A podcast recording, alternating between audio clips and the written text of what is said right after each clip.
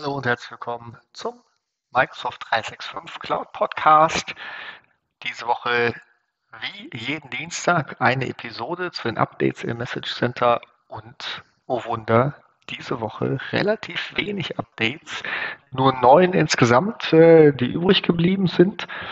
Ähm, die gehen wir heute gemeinsam durch.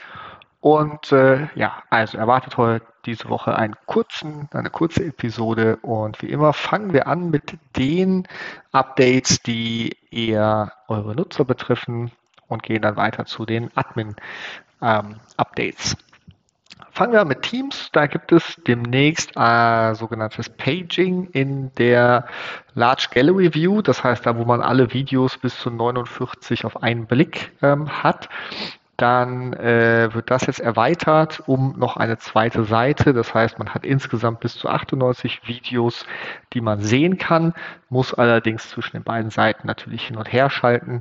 Ähm, ja, für eure großen Meetings, das soll Ende des Monats ausrollen und ähm, auch für die kleinere Galerie, die 3x3, soll das im September zur Verfügung stehen. Also das ein Update für die Nutzer, damit sie sich darauf einstellen können.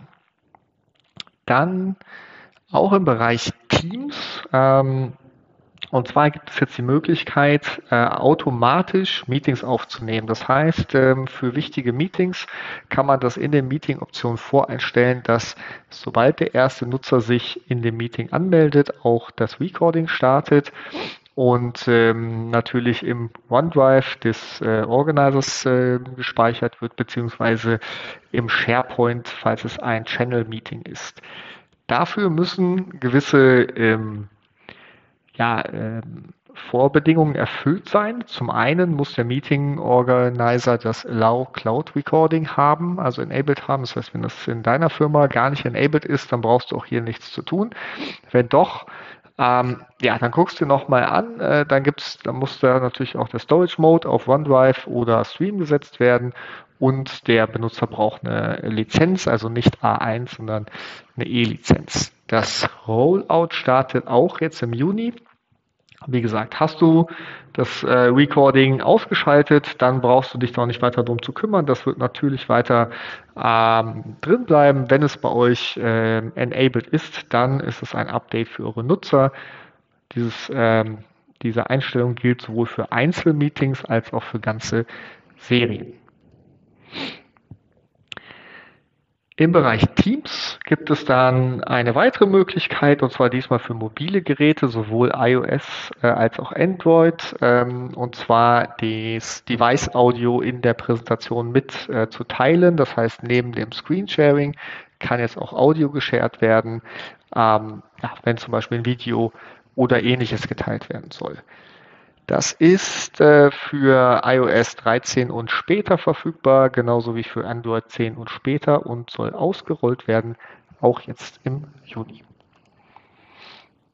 Ein letztes Update, was die Nutzer betrifft äh, im weiteren Sinne, und zwar wird die äh, Suchbox, die Searchbox, ähm, die bei den regulären Nutzern auf einer SharePoint-Seite jetzt in der Mitte der äh, Menübar ist. Ähm, das wird auch für die externen Gäste so eingestellt. Das heißt, da äh, gibt es ein Update ähm, in, in der Menübar. Manchmal ganz wichtig, je nachdem, was für Gäste ihr auf euren Tenants habt, das auch ähm, weiter zu kommunizieren an der Sucheinstellung. Also was die Gäste finden dürfen, ändert sich nichts. Nur die ähm, ja, wie gesagt, das Look and Feel ändert sich auch ab Ende Juni.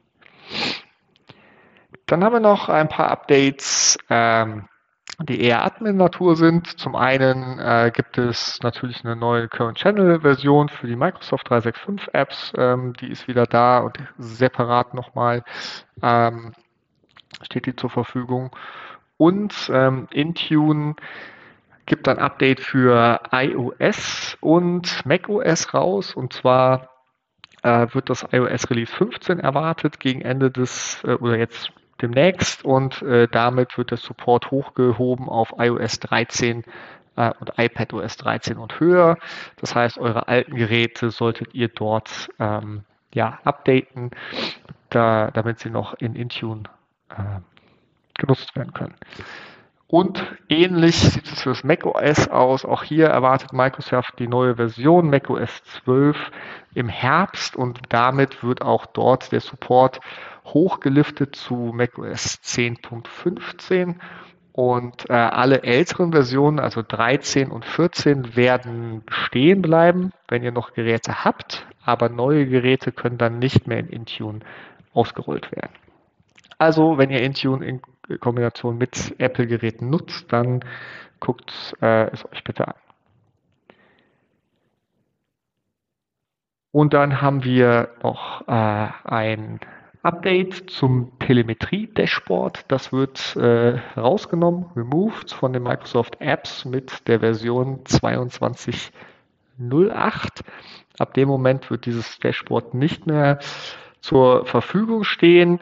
Da gibt es auch äh, verschiedene Konstellationen, was dann automatisch gelöscht wird und was nicht. Also zum Beispiel ähm, äh, wird der Agent ähm, der Telemetrie-Agent wird ähm, automatisch vom, äh, vom Gerät gelöscht mit dem Update. Der Office-Telemetrie-Prozessor muss aber manuell oder über eure Tools ähm, ja, äh, gelöscht werden. Genau. Und ähm, das Genau, also wenn ihr das Telemetrie-Dashboard nutzt und ähm, oder auch loswerden wollt, dann ist das auf jeden Fall jetzt ein ähm, eine Möglichkeit. Guckt es euch bitte an, wie da die einzelnen Konfigurationen durchzuführen sind für eure Geräte. Und zum Abschluss noch ein Update zum Microsoft Graph Connector. Und zwar ist es für die äh, Konnektoren Azure DevOps, Salesforce und ServiceNow jetzt möglich, auch ein Mapping zwischen Nicht-AD-Nutzern und euren AD-Nutzern äh, durchzuführen. Und zwar im ähm, Rahmen der, des Konfigurationsprozesses kann man aussuchen, wer über den Connector auf die Daten zugreifen darf.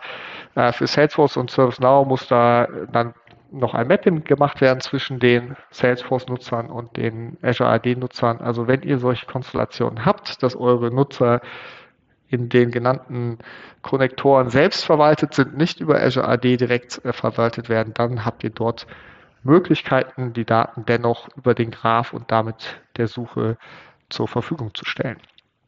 Das war's für diese Woche. Ich wünsche euch eine schöne produktive Woche und freue mich aufs Zuhören beim nächsten Mal.